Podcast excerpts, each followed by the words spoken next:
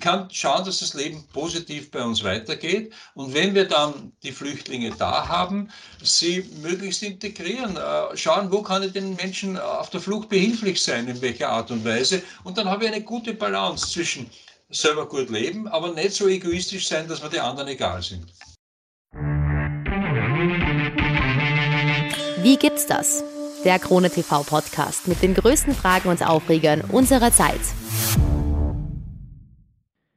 Nach zwei Jahren Pandemie sind wir alle schon mit den Nerven am Ende. Jetzt kommen die ganzen Öffnungen und viele Corona-Maßnahmen werden gelockert. Zurück zur lang ersehnten Normalität also.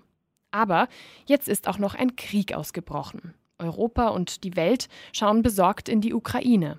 Große Begriffe wie Dritter Weltkrieg, Atomwaffen und, und, und fallen immer wieder.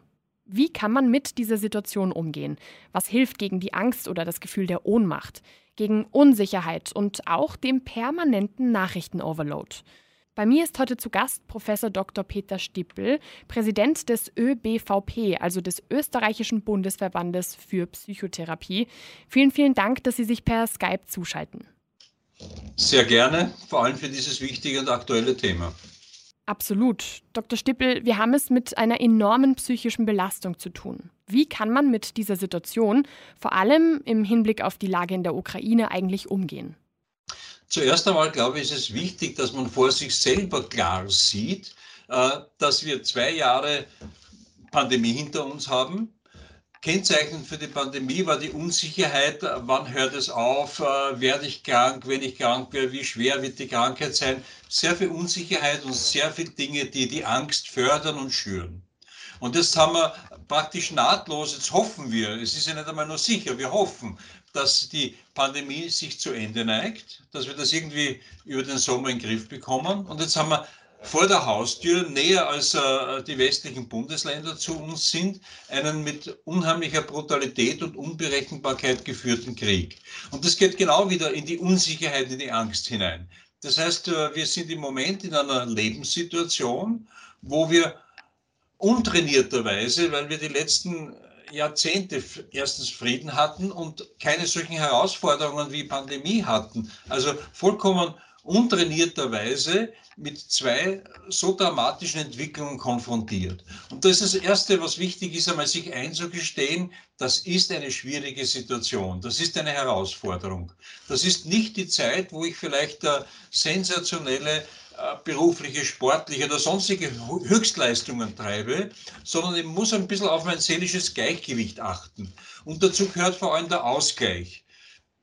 Informationen sind wichtig. Ich möchte auch Bescheid wissen und orientiert sein. Also nichts zu wissen, das, was man nicht weiß, das Ungeheuer im Gruselfilm, solange man es nicht kennt, macht Angst. Wenn man es einmal kennt, dann ist es kaum mehr angsteinflößend, manchmal sogar lächerlich. Also nicht zu wissen, schürt eher die Angst. Man soll informiert sein, aber ständig die gleichen Informationen, äh, 24 Stunden am Tag, was durch die Technologie ja leicht möglich ist, ist ein zu viel, ist ein Überschwemmen es gehört der Ausgleich, es gehört die Balance. Vielleicht, äh, wenn jetzt schöne Frühlingstage kommen, raus in die Natur, sportliche Hobbys, einfach auf sich schauen, dass es einem gut geht und überlegen, äh, was kann ich für meine Sicherheit tun? Habe ich Vorräte zu Hause? Äh, bin ich gut organisiert? Und wenn das der Fall ist, vielleicht auch, wenn Sie irgendwo ein gewisses Gedanken geredet, wie gut es uns geht, und wie arm die Menschen unverschuldeterweise sind, überlegen, wie kann ich helfen. Am ersten wahrscheinlich und am einfachsten durch Spenden. Ich glaube, das sind so die ersten Gedanken, wenn man mit diesem Thema konfrontiert ist.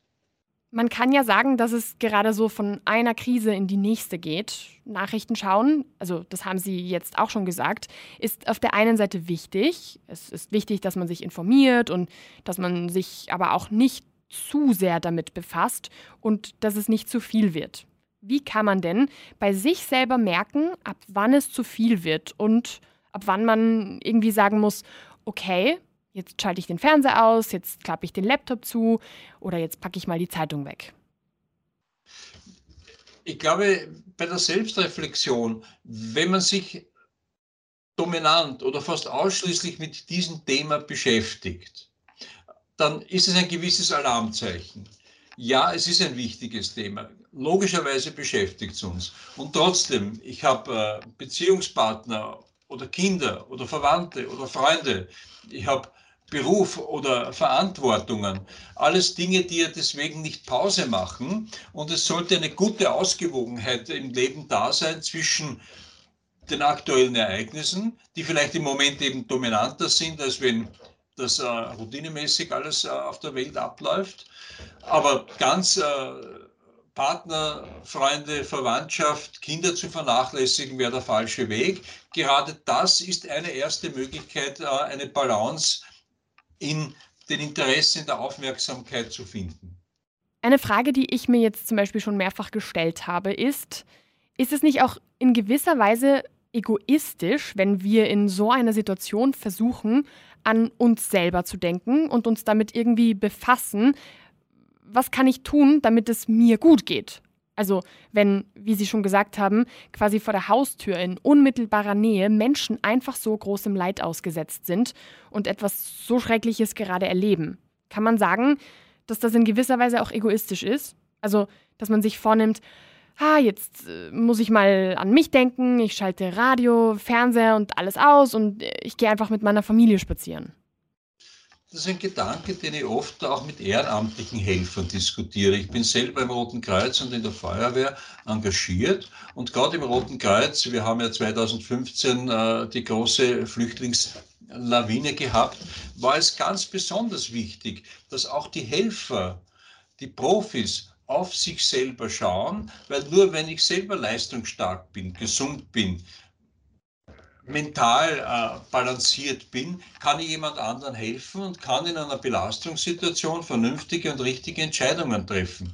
Also es macht keinen Sinn, sich da in einen künstlichen Stress oder in eine künstliche Panik hineinzusteigern. Ganz im Gegenteil, dann werde ich falsche Entscheidungen treffen, dann werde ich, wenn es notwendig ist, äh, auch niemand anderen helfen können und auch nicht mir und vielleicht auch Menschen, für die ich verwandt bin. Kinder, äh, ältere Menschen, die es vielleicht brauchen, dass man mental gut drauf ist und sie stärkt, wenn sie es selber alleine nicht schaffen. Jetzt ist natürlich ein großer und wichtiger Teil auch Social Media. Da ist momentan natürlich ein Thema besonders präsent, nämlich eben der Krieg in der Ukraine. Man kann dem quasi überhaupt nicht entkommen. Wenn man zum Beispiel auf Instagram geht, um sich abzulenken, geht das einfach nicht. Da werden voll viele Videos hochgeladen, teils auch echt brutale. Viele Menschen teilen mit, wie sie sich fühlen, was sie über diese Situation denken. Man kann einfach nicht abschalten. Dann gibt es auch noch eben brutale Videos und Bilder. Auf Instagram wird man zwar beispielsweise mit so einem Filter gewarnt, wo drauf steht, ähm, Achtung, sensibler Inhalt. Da muss man dann das anklicken, wenn man damit einverstanden ist und den Inhalt trotzdem sehen will. Aber wird man trotz, also man wird ja trotzdem permanent damit konfrontiert. Wie kann man denn da Abstand halten, auch eben auf Social Media? Also die gute Nachricht ist, äh, jedes technische Gerät kann man ausschalten. Und ich denke mal, äh, ich habe es ja selber in der Hand, ob ich jetzt diagonal äh, meinen Account durchcheck, ob da persönliche Nachrichten dabei sind und äh, was so die Highlights sind. Den Film muss ich schon wieder starten. Äh, die genaue Message muss ich schon wieder lesen. Und da ist es, glaube ich, eine Zeitdisziplin. Wie viel Zeit möchte ich in Social Media verwenden? Wie viel möchte ich für Nachrichten vor dem Fernseher verwenden? Und es darf auch, um eben ausbalanciert zu sein, es darf auch einmal ein Unterhaltungsfilm sein, ein Musikfilm und ähnliches, einfach weil es mir gut tut. Jetzt ähm, gibt es natürlich auch sehr, sehr viele Kinder und Jugendliche, die auf den sozialen Netzwerken unterwegs sind und die dort eben auch permanent damit konfrontiert werden. Und für Erwachsene ist das, ist das eine harte Zeit, aber die verstehen wenigstens halbwegs, was da los ist. Aber Kinder und, und eventuell sogar auch Jugendliche ähm, können ja vielleicht gar nicht so richtig das verarbeiten, wie das ein Erwachsener kann. Wie ist das? Ähm, wie kann man da in dieser Situation umgehen? Wie, wie kann man Kinder auch zum Beispiel, die auf Social Media viel unterwegs sind, wie kann man die so ein bisschen vor diesem permanenten, ähm, ähm, vor diesem permanenten Druck und diesen permanenten überlaufenden Nachrichten auch so ein bisschen schützen? Wie kann man in diese Richtung auch helfen? Ich denke, es ist gut und wichtig, dass Sie das ansprechen. auch den Kindern kann man empfehlen, die Zeit bei den Nachrichten und in den Social Media zu begrenzen. Die, die Vorbildwirkung von Eltern und Angehörigen ist wesentlich stärker als das, die Ermahnung oder das gesprochene Wort. Wenn zu Hause äh, 24 Stunden der Fernseher rennt äh, und, und dabei noch am Handy oder am, am Handheld ge, gezappt wird, ja, dann ist es nicht das Vorbild, äh, was den Kindern da hilft. Es anzusprechen, dass es auch andere Sachen gibt. Die Uhr steht nicht still, die Schule geht weiter, Sport geht weiter, die Freundschaften, die Beziehungen gehen weiter. Und ich glaube, dass es in dieser Zeit, in der wir uns jetzt befinden, überhaupt besonders wichtig ist, dass sich Eltern um eine gute Gesprächsbasis mit den Kindern bemühen. Sie beobachten, was zeichnen die Kinder, was spielen die mit den Lego, was beschäftigt sie. Ist das Kind vielleicht ein bisschen anders, als es sonst ist? Kleine Kinder haben dann oft so, ich kann nicht einschlafen, äh, ich wache auf in der Nacht, ich träume so schlecht oder ich habe Bauchweh. Und, und das, das ist einfach eine Meldung, äh, kümmere dich um mich.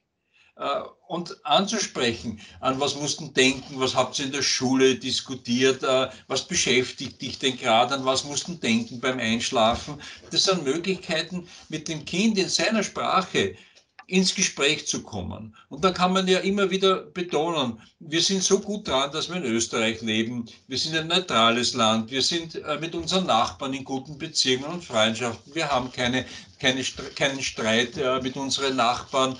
Deine Eltern passen auf, auch dich. Die ganze Familie ist da. Du brauchst dir keine Sorgen machen.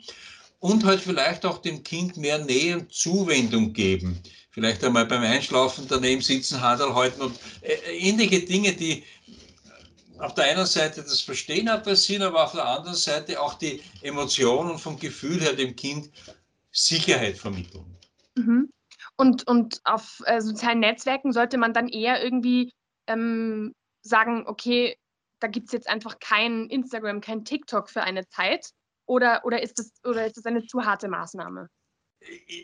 Also Verbote haben normalerweise immer zwei Wirkungen. Erstens, man denkt nach, wie kann man es umgehen? Und zweitens, wie kann man recht äh, heftig dagegen protestieren und, und, und, und, und trutzen? Äh, ich würde eher vernünftig reden. Schau, das ist jetzt in den Nachrichten sehr, sehr dominant. Äh, es gibt gute Zeitungen, es gibt äh, gute Sendungen, gute Postkasse, hörst du einmal an, dann wissen wir Bescheid eine Stunde am Tag oder zweimal eine halbe Stunde oder zweimal eine Dreiviertelstunde am Tag, dann wissen wir das, was wir eigentlich wissen sollten als interessierte und informierte äh, Menschen in dem Land. Ja? Und darüber hinaus, du, die Schule geht weiter, die Schularbeit findet trotzdem statt. Äh, das Fußballturnier wird jetzt auch bald wieder möglich sein, wenn wir mehr Sport betreiben. Jetzt wird es Frühling, jetzt wird es schön, jetzt können wir Schneeklickern suchen und Bärlauch pflücken oder wandern gehen. Einfach animieren, den Ausgleich zu machen. Und ich glaube, die Kinder haben nach der langen Dürre der Pandemie doch auch wieder Freude am Spielplatz, am Sportplatz, ähm, mit Freunden was spielen zu können. Sie ein bisschen da, dorthin verführen und animieren, das Vernünftige zu machen, dass sie selber in diese Balance kommen, von der ich zuerst gesprochen habe. Mhm. Wie ist es denn, weil Sie jetzt auch eben das ansprechen, dass man auch ähm, privat einfach ein bisschen mehr machen kann, auch wieder? Ähm, jetzt kommen ja die Öffnungen, die Corona-Maßnahmen werden gelockert, darf jetzt zum Beispiel ähm, wieder fortgegangen werden.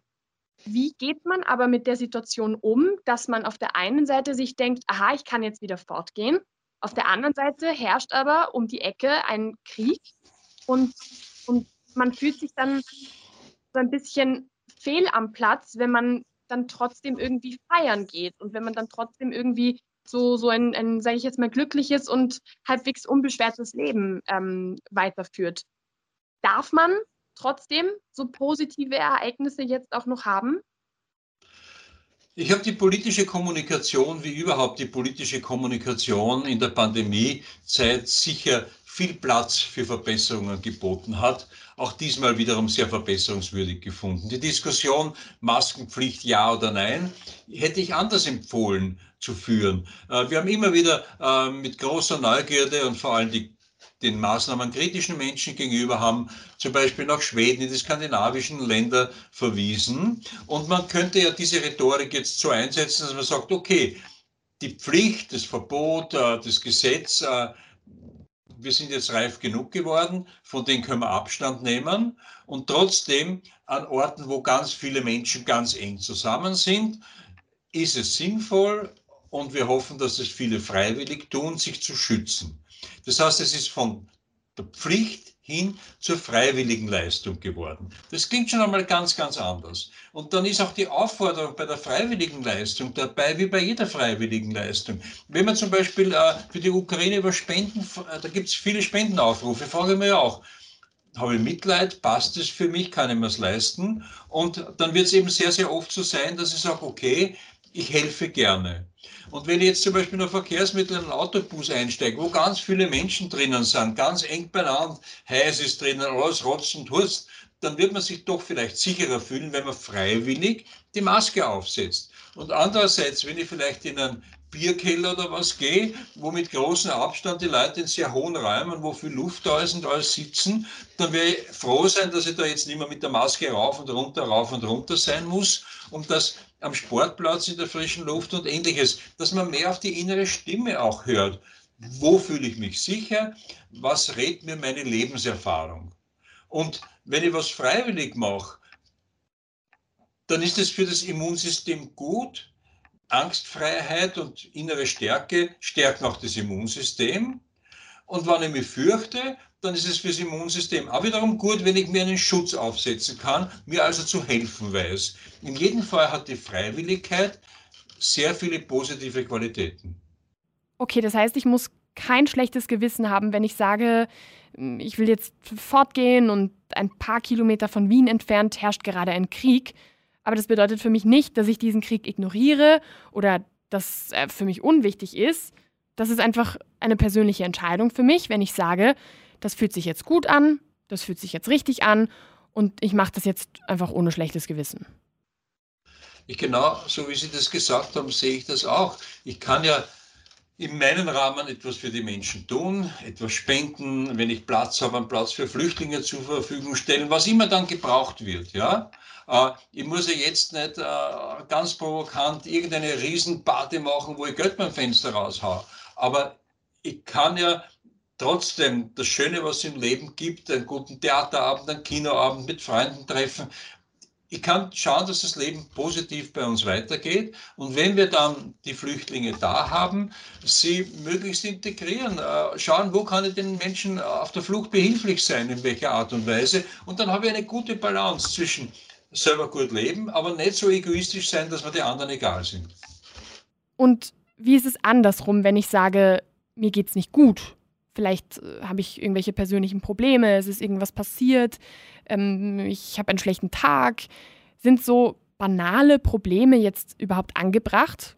Also kann ich mich jetzt trotzdem auch persönlich über andere Dinge jetzt gerade aufregen? Kann ich trotzdem sagen, Ma, mir geht's gerade nicht gut und alles ist scheiße, wenn es gerade Menschen gibt, die halt Angst um ihre Sicherheit und die ihre Familie haben, die ihre Heimat verlassen müssen? Aber denken wir doch da in zwei, drei Schritten. Den Ärger über einen Nachbarn, der einen ärgert, äh, über einen Kollegen, der äh, ungut ist, über eine Situation, die man erlebt hat, die ungut ist. Der Ärger ist ja jetzt schon mal da. Mhm. Das ist ja gar nicht äh, in meinem Machtbereich, äh, man kann nicht nicht.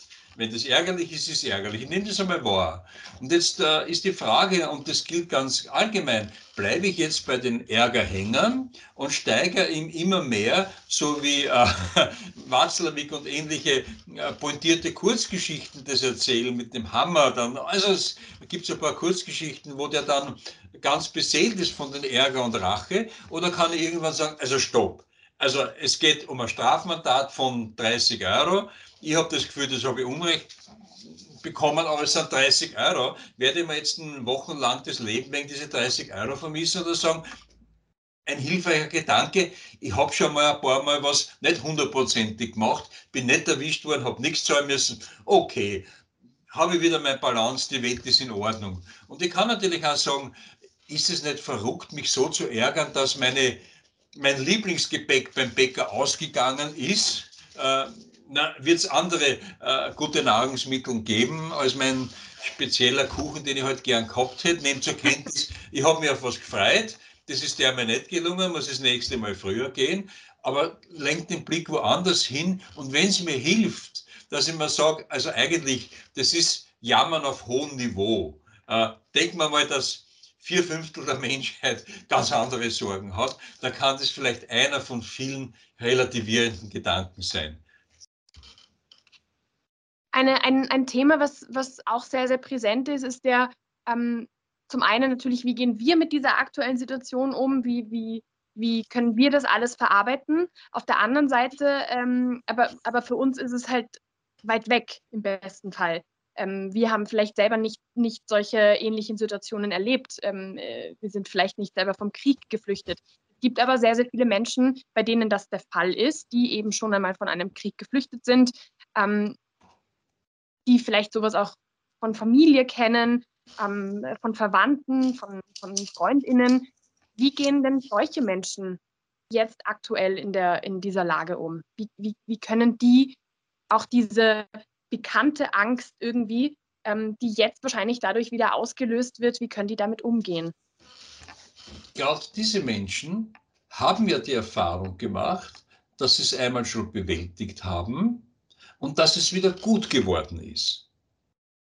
Und daher würde ich mit einem Menschen, der da im Moment sehr betroffen ist, ganz stark darüber reden, was hast du denn damals gemacht? Was hat dir damals geholfen? Was waren die Gedanken, die dir die Kraft gegeben haben, zu fliehen und woanders eine neue Existenz aufzubauen? Was hat dir beim Aufbauen der neuen Existenz geholfen? Ähm, also die Ressourcen, die der Mensch damals eingesetzt hat, um die schwierige Situation zu bewältigen, ihm bewusst zu machen und ihn äh, darin zu bestärken, es hat ja schon einmal funktioniert. Wenn man es jetzt wieder macht, was müsste man denn eventuell adaptieren, dass es auch diesmal sicher wieder und gut funktioniert und du wieder gut auf beide Beine gut zum Stehen kommst. Das ist eine Strategie, die man oft bei Schicksalsschlägen anwendet, wenn man psychotherapeutisch unterstützt was waren denn die schwersten Dinge, die man in seinem Leben schon erlebt hat? Wie ist man mit denen umgegangen? Was hat einem geholfen? Und das hilft einen Betroffenen schon bei dem Gedanken, naja, ja, das ist schwer, aber ich habe selber schon bewiesen, ich komme raus, ich kann es bewältigen, das und das hat mir geholfen und das stärkt auch die Hoffnung und Zuversicht, dass es wieder gelingt und zeigt eine Strategie auf, dass es gelingt. Mhm. Und ähm, es gibt ja, es gibt ja, das ist zwar ein, ein, eine, ein englischer Begriff, eine englische Verkürzung, aber die, die benutzt man ja auch ähm, im Deutschen immer wieder. Ähm, es gibt ja eine Sache, die heißt PTSD, kurz gesagt, also irgendwie äh, Post-Traumatic. Äh, es, gibt, ja, es, gibt, es gibt die posttraumatische Belastung.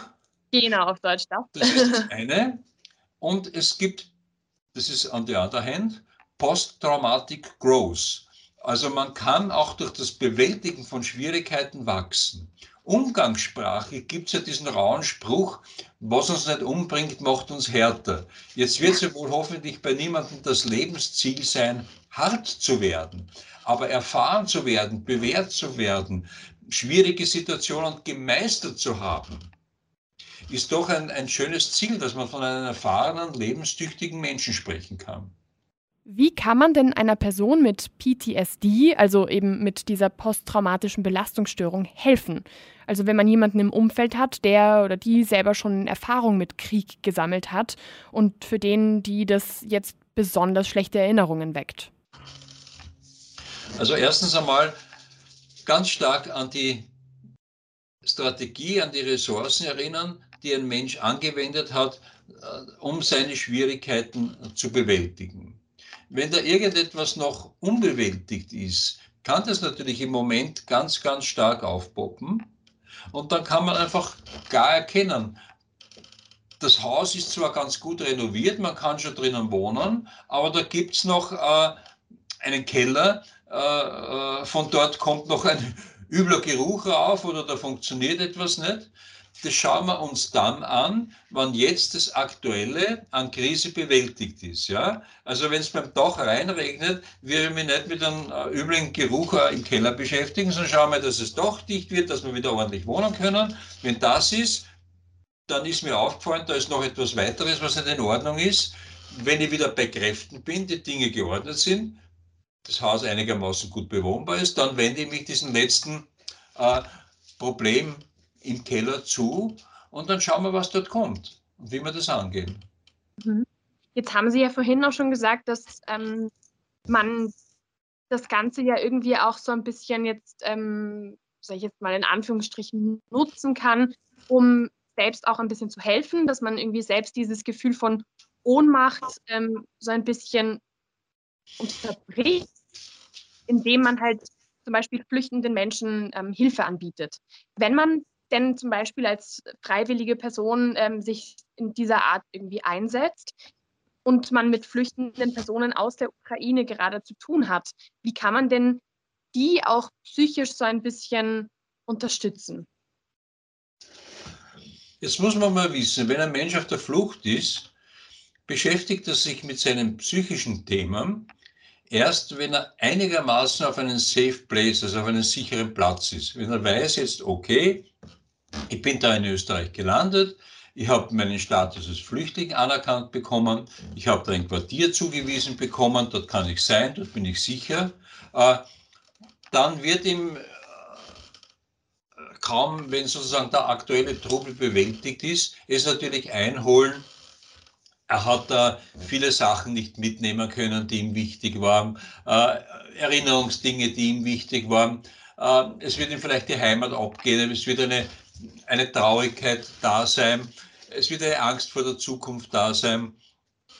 Und dann gehen wir jetzt gar nicht einmal so sehr auf die komplizierten psychischen Dinge ein. Die, die haben noch Zeit. Aber zum Beispiel einfach ein freundlicher Nachbar sein, wenn man in einer, jetzt reden wir mal in einem Bezirk, in einer Gasse wohnt, äh, wo eben ein Haus zum Teil mit Flüchtlingen besetzt ist, in einer, äh, ein, oder am Land, wo ein Haus eben mit Flüchtlingen besetzt wurde, dass äh, ein freundlicher Nachbar, der an grüßt, ein paar Worte spricht, fragt, ob wer Englisch kann, äh, vielleicht gibt es in der Verwandtschaft noch irgendwem Älteren, der noch ein paar Worte Russisch oder Ukrainisch bei uns schwer, äh, aber einmal sich vorstellt, Hallo sagt, äh, zu erkennen gibt, dass, dass man ein freundlicher Mensch ist und Hallo sagt und dem positiv gegenübersteht. Und wenn der Kinder hat, ja, äh, die werden vielleicht nicht so toll viel Spielzeug mitgenommen haben. Jetzt ist es hoffentlich bald das schöne Wetter im Frühjahr da, wo auch ukrainische Kinder in einen Park spielen gehen werden. Ja? Vielleicht kann man das fördern, dass die eigenen Kinder mit denen spielen. Ja? Vielleicht können Mutter zu Mutter, die auf die Kinder aufpasst, ins Gespräch kommen. Vielleicht hört man da, ob die was Bestimmtes braucht, irgendein bestimmtes Jackerl oder fürs Kind oder sonst was, ja, wo man mit Kleinigkeiten behilflich sein kann. Äh, vielleicht mag man jemand einmal einladen, zu sich zum Essen oder einen Spaziergang oder durch die Gasse, durch den Ort und ein bisschen die, die Ortschaft zeigen. Einfach ein freundlicher, guter Mitmensch sein, ein freundlicher Nachbar sein, der ein offenes Ohr und Herz auch für die neuen Nachbarn, die gar nicht so freiwillig hergezogen sind, zu haben. Einfach ein, ein netter und guter Mensch zu sein. Das ist schon sehr, sehr, sehr viel also auch so auf Details achten, auf, auf ähm, vergleichsweise kommt es einem vor wie eine Kleinigkeit, aber, aber dass, dass, dass solche kleinen Gesten irgendwie im Endeffekt auch wirklich was ausmachen. Aber ja, und sich äh, bitte nicht übernehmen äh, mit, mit zu viel Vorsätzen. Wir haben das 2015 gesehen. Am Anfang war eine unheimliche Willkommenskultur. Und das ist dann auch zum Teil ins Gegenteil wieder geschwappt. Ja? Äh, einfach ein freundlicher Nachbar zu sein. Wenn äh, nebenbei äh, im Garten wer einzieht und ich sehe, wie sich der im Garten blockt, weil er irgendein Gartengerät nicht hat, sagt der Herr, äh, soll ich da die Schaufel, die Graben, das irgendwo äh, was borgen, wenn du willst, kannst du den ausborgen. Oder Kleinigkeiten. Und ich glaube, dass das Übermitteln einer Atmosphäre, du bist da unter Freunden, es ist sicher wir haben Verständnis für deine schwierige Situation. Äh, wir sind da gerne ein bisschen behilflich. Ja? Ich glaube, dass das schon ein sehr hilfreicher und psychisch heilsamer, guter Impuls ist für einen Menschen, der auf der Flucht ist. Und da überfordert man sich selber nicht. es ist ja eigentlich ein menschlich naheliegendes Zeichen, äh, sich die Hand zu geben, sich zu winken. So diese offene Hand, mit der man winkt, das ist ein archaisches Zeichen. Ich habe keine Waffe bei mir. Ich bin offen dir gegenüber. Ich bin freundlich dir gegenüber. Ich glaube, das ins Gespräch kommen ist einmal ein ganz wichtiger Faktor. Und wenn man der ist ein bisschen orientierungslos, der Mensch. Einmal äh, fragt, was er für einen Beruf hat und, und vielleicht äh, bei den Kindern ein Deutschlesebuch, was auch einen Erwachsenen helfen kann, eine Fremdsprache zu lernen. Ja? Der wird sicher nicht mit dem Laptop auf der Flucht gewesen sein. Äh, wenn ich einen alten Laptop in Reserve zu Hause habe, ja, äh, kann ich ja sagen, pass auf, ich borg dir den. Ich brauche mich nicht beschämen, ich schenke dir alles. Ich borg dir den, äh, äh, ich helfe dir anschließen, wenn der in der Nebenwohnung ist, vielleicht kann er eh mit meinem WLAN auch einsteigen. Äh, wissen Sie was? 2015 in Nickelsdorf der wichtigste Gegenstand war, den die Menschen braucht haben, die rüberkommen sind. Äh, Ladekabel fürs Handy, mhm. äh, Stromanschluss und äh, wenn Sie Handys gehabt haben, die da nicht netzkompatibel waren, äh, die Prepaid-Karten, diese Vorauszahlung. Das war der begehrteste Artikel, weil über das Handy man weiter in Kontakt ist mit der Heimat, mit den Verwandten. Und das wird in der Ukraine nicht anders sein. Handy, Wertkarten, Netz, Ladekabel, äh, Stromanschluss, alles Dinge, die man in einem Erstaufnahmezentrum gar nicht so zur Verfügung hat. Ja? Und am ersten auch fragen, was fällt am meisten, was könntest du am ersten brauchen? Genier nicht, wenn du was brauchst, sag das, hey, komm, hemdsärmelig freundlich mhm. auf den Zug gehen. Ich glaube, das ist schon sehr, sehr, sehr viel, wenn man das tut. Sie haben jetzt schon was gesagt. Ähm, Sie haben angesprochen, dass man sich, dass man, wenn man hilft, sich auch nicht überfordert damit, dass man, dass man da vorsichtig ist, dass, ähm, dass man selber irgendwie auch sich irgendwann zurücknimmt, wenn es zu viel ist. Jetzt gibt es aber einige Berufsgruppen, die können nicht einfach für sich entscheiden, ähm, ich nehme mich jetzt zurück. Ein Beispiel, was ich natürlich äh, aus erster Hand äh, gut kenne, sind zum Beispiel Journalisten, Journalistinnen, die einfach permanent mit diesem Thema zu tun haben. Ähm, die Freiwilligen natürlich auch, aber die dadurch, dass es freiwillig ist, können eventuell auch einmal sagen, sie nehmen sich kurz ein bisschen zurück. Wie kann man denn Menschen, die diesem Thema überhaupt nicht ausweichen, dieses Thema überhaupt nicht ausweichen können, wie kann man denn da irgendwie ein paar Tipps geben, wie, wie, wie sie mit dieser, mit dieser permanenten Belastung auch ein bisschen umgehen? Also indem man die Permanenz und Dauerbelastung einmal bewusst ist. Ist schon mal Voraussetzung geschaffen, dass ich wirklich ein gutes Zeitmanagement mache. Äh, es ist niemand 365, 24 im Einsatz. Ja? Also wenn da nicht gerade an der Front ein Extremkriegsberichterstatter ist, und Extremkriegsberichterstatter schaffen Ausgleich in längeren Zyklen. Der ist eben nach einem halben Jahr oder einem Dreivierteljahr dann unter Umständen drei Monate auf Urlaub. Ja? Er hat auch vielleicht in seinem Leben andere Prioritäten gesetzt. Ähm, in den Daily Business äh, des Journalismus, der Berichterstattung, gibt es freie Stunden, gibt es freie Tage oder Halbtage.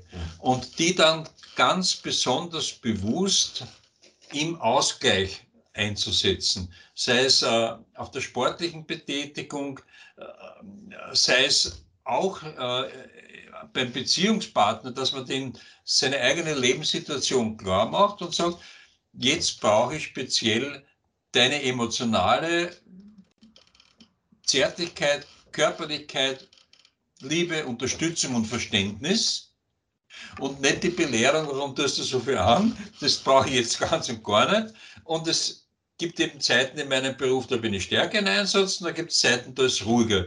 Jetzt ist so eine stärkere Zeit, das Brot muss man backen, wenn der Ofen warm ist. Und äh, jetzt würde ich mich sehr freuen, wenn es da mehr Verständnis und ein bisschen mehr Liebe hättest. Das auch wirklich sagen und nicht den Indianer spielen, der alles aushält. Vielleicht so zum Schluss. Wir haben vorhin schon über das Thema Social Media gesprochen.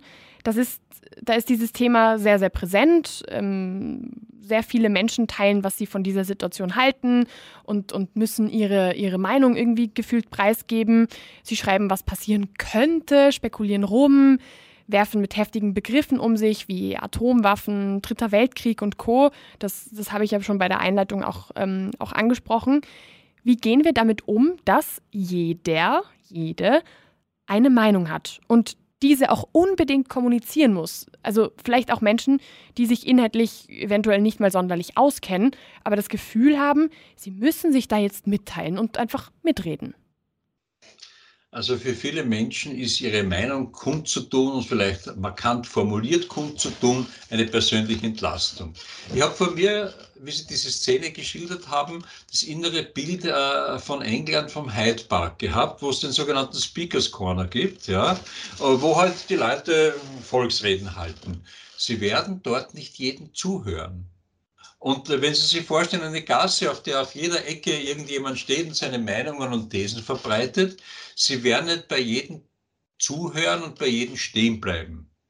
Sie werden Ihr Ziel durch die Gasse marschieren äh, im Auge haben und werden vielleicht den einen oder anderen Gedanken und wenn Sie was besonders berührt, vielleicht auch äh, zwei, drei Worte wechselnd durchmarschieren. Und ich glaube, dieses Durchmarschieren ist auch in den Social Media gut angebracht. Äh, äh, muss man nicht jede Meinung anhören, so wie auf der Gassen. Äh, würde ich den jetzt zuhören äh, oder nicht? Sondern mein Ziel vor Augen haben, ich möchte einen Überblick schaffen, vor allem möchte ich schauen, ob es für mich persönlich was gibt. Und wenn man dieses Ziel möchte schauen, ob es für mich persönlich was gibt, ob mir wer angeschrieben hat, ob es eine Reaktion auf Dinge von mir gegeben hat, wenn man dieses Ziel vor Augen hat, dann geht man durch die Gasse und das eine oder andere will man hinhören, aber sicher nicht bei jedem stehen bleiben. Stellen Sie sich vor, schauen, Sie haben das Postkastel doch oft voll von Werbung und das sind ganze Broschüren und und und. Die lesen wir doch sehr diagonal. Schuhe brauche im Moment der ganze Katalog ist weg. Ja? Äh, Skisport interessiert mich jetzt im Frühjahr nicht. Ich habe mir Ausrüstung, der ganze Katalog ist weg. Würden Sie die gesamte Werbung voll lesen, Sie würden den ganzen Tag mit Lesen der Werbung blockiert sein, schon um die Zeit. Und dieses diagonal drübergehen über die Dinge sollte man auch in den Social Medias anwenden. Absolut, absolut. Zum, zum Schluss weil, würde ich nur gerne von, Sie, von Ihnen wissen, ähm, wenn einem das alles trotz allem zu viel wird und trotz allen Tipps, die Sie jetzt auch geteilt haben, wenn man, wenn man einfach das Gefühl hat, man kommt alleine nicht mehr damit zurecht, wohin kann man sich denn dann am besten wenden in Österreich? Es gibt die verschiedensten Hotlines. Ich würde aber ehrlich gesagt äh, eher die individuelle Hilfe von einem erfahrenen Menschen der beruflich damit zu tun hat, solche Herausforderungen zu bewältigen, bevorzugen. Oft kann man in einer, in einer überschaubaren Zeit einen Umfang von 15 Stunden, äh, einmal in der Woche eine Stunde Gespräche mit einer Psychotherapeutin, Psychotherapeuten, wo es gut gelingt, das Vertrauen aufzubauen, sehr viele Dinge für sich klären und äh, die Situation können wir nicht ändern. Denn wie wir damit umgehen, das können wir ändern. Und äh, es gibt eine gute Internetadresse Psychotherapie.at. Da gibt es äh, gleich auf der ersten Seite links unten in den Quadranten Psychotherapeutensuche. Kann man sich überlegen, Mann, Frau, in welchem Bundesland bin ich, in welchem Bezirk bin ich. Da werden einen äh, Kollegen von mir vorgeschlagen. Meistens auch äh, gibt es eine Internetadresse äh, kann man sich den Menschen einmal anschauen, was erzählt er über sich selber, welche Anmutung gibt es da auf seiner Homepage und dann, wo man das Gefühl hat, der könnte mir behilflich sein, mal anrufen um einen Termin. Dann sage ich vielen, vielen Dank für diese wirklich sehr wertvollen und momentan halt auch wirklich absolut wichtigen und aktuellen Tipps. Danke, dass Sie das mit uns geteilt haben, mit mir und, und mit allen, die diese Folge jetzt gehört haben. Und alles, alles Gute auch für die nächsten Wochen. Ich kann mir vorstellen, dass diese Zeit ja bei Ihnen auch sehr, sehr intensiv ist gerade. Ja, das ist okay so. Man muss das Brot backen, wenn der Ofen warm ist. Alles Gute für Sie und Ihre Hörerinnen und Hörer. Wie gibt's das? Der Krone TV Podcast mit den größten Fragen und Aufregern unserer Zeit.